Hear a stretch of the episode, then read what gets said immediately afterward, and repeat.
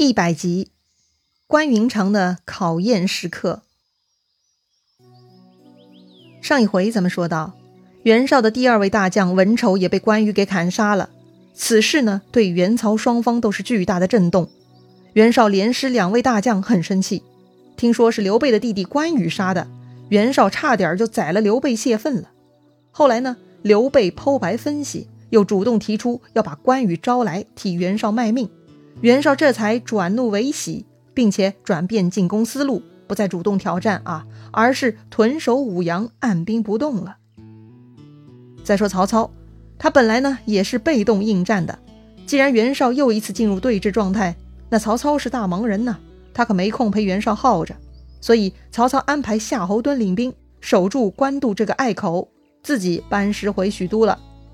关羽这次出门呢，杀掉了颜良和文丑。帮助曹军获得大胜，曹操得大摆庆功宴，提振士气呀。酒桌上呢，大家觥筹交错，十分愉快。这次关羽大显神威，确实令曹操手下众人呐心服口服了。也难怪主公如此厚待关羽哈，果然是个难得的猛将啊！大家呢都对关羽很佩服。期间呢，曹操还很卖弄，他特地呢为吕虔解密。他说呀。之前我让粮草在前，就是为了诱敌。只有荀公达知道我的心意，哈哈哈哈！对呀，之前吕虔看不懂，问曹操，曹操卖关子没有回答。只有荀攸一副了然于胸的样子，还阻止大家继续追问。如今胜利了，确实可以揭秘了。席上众人呢，都十分佩服。这曹丞相果然计谋出众，领军打仗都这么有想法，老大真棒啊！大家正高兴着呢，突然下面来报，说有曹洪的告急文书到了。此时的曹洪呢，正在汝南，而汝南的黄巾余党刘辟攻都还是很猖獗。曹洪已经吃了好几次败仗了，实在撑不住了，所以发告急文书向曹操求救。此时呢，旁边的关羽就站起来了，对曹操说：“关某愿效犬马之劳，去破汝南贼寇。”曹操呢，就一副很关怀的样子啊，说了：“云长这次立下大功，还没有好好接受赏赐、休整调理呢，怎么可以再度操劳出征呢？”关羽就说了：“关某要是闲着，反而会生病，所以丞相不必担心，我可以再去。”曹操非常高兴哈，果然关羽是个好部下呀，不但能力强，工作态度还足够好。真的是打着灯笼都找不到的良将啊！于是曹操给关羽点兵五万，派于禁、乐进为副将，让他们第二天就出发。但是当天晚上，荀彧就来找曹操了。他悄悄说呀：“关羽一心牵挂刘备，如果他知道刘备的音讯，一定会离开的。所以最好让他隔绝消息，不能让他频繁出征啊！”曹操点点头啊。荀彧说的没错，曹操说呀：“文若讲的有理，这回就是最后一次了。这一仗打完以后，下回就不让他出去了。”要说呢，曹操这种心情咱也能理解哈，实在这个关羽太好用了，真是不用也有点浪费呀。所以呢，曹操还想最后再用一次。于是第二天，关羽按计划就领兵去汝南了，也就是关羽到达汝南。刚刚安营扎寨的第一个晚上，突然呐，手下抓进来两个奸细。关羽一看，呀，其中有一个人居然是孙乾呐！于是关羽就喝退了左右，要自己亲自来审问。对呀，关羽很机灵哈，跟孙乾的对话怎么能让其他人听到呢？等手下的人都离开了营寨，关羽就来问孙乾了：“怎么回事啊？孙先生，你怎么到这儿来了呢？”这个孙乾呢？其实上次打散以后就一直在逃难，后来呢漂泊在汝南，还好被这个黄金头目刘辟给收留了。孙乾呢问关羽啊：“将军，你怎么在曹操这里呢？甘糜二位夫人还好吗？”于是关羽就说了自己的那些情况哈。孙乾呢听关羽讲完也不置可否，乱世之时嘛，保存实力是第一要务，关羽的选择也不能说有太大问题。于是呢，孙乾就表明来意，说呀，虽然眼下孙乾在刘辟这里，但其实刘辟跟公都都已经归顺袁绍了。孙乾呢，也听说刘备就在袁绍那里，只是自己没有机会过去投奔。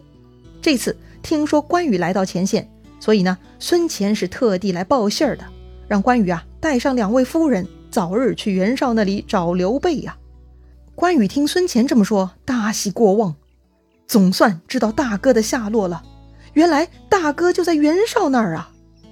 关羽就对孙乾说了：“知道兄长在袁绍处，我真恨不得连夜赶过去。只可惜，我已经杀了袁绍的两个将领，估计袁绍那一关过不了啊。”孙乾就说了：“将军不用慌。”让我先去探听虚实，然后再来报告。关羽呢，又一次表态：“先生，请放心，如果能跟兄长见面，我万死不辞。这回我回许昌就会辞别曹操的。”当天晚上，关羽就偷偷把孙乾给送了出去。第二天呢，就像什么都没发生过，关羽带兵上阵，跟这个黄巾将领公都相会了。两军阵前。关羽就问公都：“你们为何背叛朝廷？”公都却说：“你这个背主之人，还敢说我？”关羽不服啊！我怎么背主了？公都说：“你旧主刘玄德在袁本初这里，而你却跟着曹操，你这还不是背主吗？”要说这个呀，就像揭了关羽的伤疤。关羽也不想跟公都废话了。就直接拍马舞刀冲了上去，公都呢，他一招都没抵挡哈，他直接就逃，关羽就在后面紧追不舍。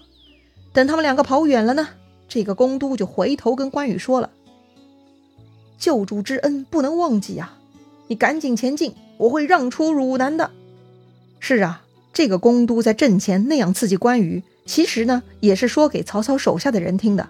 后来他一个劲儿的逃跑。目的就是为了争取一个可以单独跟关羽说话的机会，就是告诉关羽，大家一起演一场戏，我们呢让出地盘，让你获胜，你获胜了，战争不就结束了吗？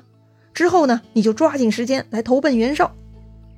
啊，关羽明白了公都的意思，当然不会砍死公都喽，他只是命令大军往前冲。刘辟和公都呢，自然假装打不过，就四散逃走了。然后呢？关羽军队啊，就顺利夺下汝南的州县，安顿好了老百姓。关羽呢，就班师回许都了。曹操听说关羽啊，这次又是大获全胜，凯旋而归，是十分欢喜，特地出城去迎接关羽，犒赏三军，又是大摆庆功宴哈，场面呢搞得是热烈隆重，气氛又是非常好。但此刻的关羽内心呢，已经有变化了。之前关羽啊，只是一心想报效曹操，求得自由身。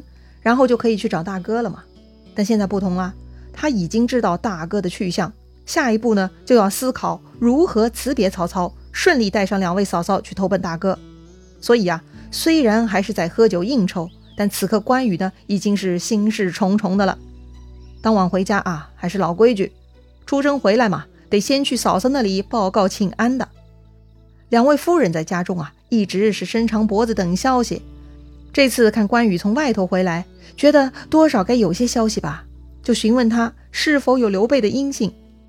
而关羽呢，此时心里啊正在思考脱身的计策，就像筹谋一次偷袭或者劫营哈。在这个计策还没有想好之前呢，是不能透露消息的。所以关羽呢就没有告诉嫂嫂们实情，只说是没有消息。两位夫人听关羽这么说呀，当天晚上啊，他俩就躲起来哭了。为啥呢？他们觉得呀。这刘备一定是凶多吉少，搞不好啊已经离开人世了。关羽是故意没有说刘备的消息啊，其实是不敢告诉他们真相而已。这两个女人呢是越哭越伤心，声音也越来越大，连守护院子的下人都听到了。于是呢，有一个老君就忍不住了，他呀就过来告密了。他说呀：“夫人别哭了。”主人现在河北袁绍那儿呢？夫人就问他了：“从何得知的？”这个老兵就说了：“啊，这一次我跟关将军去了前线，在那儿听说的呀。”这下两位夫人就由伤转怒了。关羽什么意思呀？难道是贪图如今的荣华富贵，想一辈子跟着曹操，所以就算知道刘皇叔所在之处都不搭理吗？于是他们赶紧就命人把这个关羽找过来责问了。皇叔没有辜负你，你要辜负他吗？你如今受了曹操之恩，就忘记旧日的义气了吗？你为什么不将实情告诉我们？关羽听夫人们这么说呀，就知道事情不能再隐瞒了，赶紧磕头认错。对，关羽啊是非常重礼节的，对待两位嫂嫂呢，就像对待长辈一样。此刻他看嫂嫂们急了，关羽啊就叩头如捣蒜，非常诚恳。他说：“确实兄长如今在河北，我也正在研究投本的方案，但还没有安排妥当，所以不敢告诉嫂嫂们。”就怕事情泄露，这件事情是欲速则不达，要好好筹谋才行啊！请嫂嫂们见谅啊！夫人们看关羽九尺男儿，居然跪在自己面前叩头认错，确实很诚恳，也不忍心逼得太紧。这甘夫人就说了：“明白了，叔叔，但此事还是尽快吧。”于是呢，关羽就退出去了。哎。消息捅出去啊，嫂嫂们知道了，这就等于啊多了两个监工，关羽也不得不加快速度了。这下呢，他就日思夜想，坐立不安了。要说啊，这次去汝南打黄巾，除了关羽呢，曹操还派于禁和乐进作为副将同行的，所以呢，他们也趁机探听到刘备确实此刻就在袁绍那里，所以呢，回军许都，他们就报告曹操了。确实啊，这条消息太重要了。因为曹操的部下们都知道，这个关羽啊，只要知道刘备的下落，是一定会离开曹操的。这是主公最关心的事情，必须要报告啊！曹操一听呢，果然很不安，就派张辽去探听关羽的情况了。那张辽探听到什么消息了呢？曹操能留住关羽吗？咱们下回再聊。如果你喜欢这个节目，记得关注主播哟。咱们明天再见啦！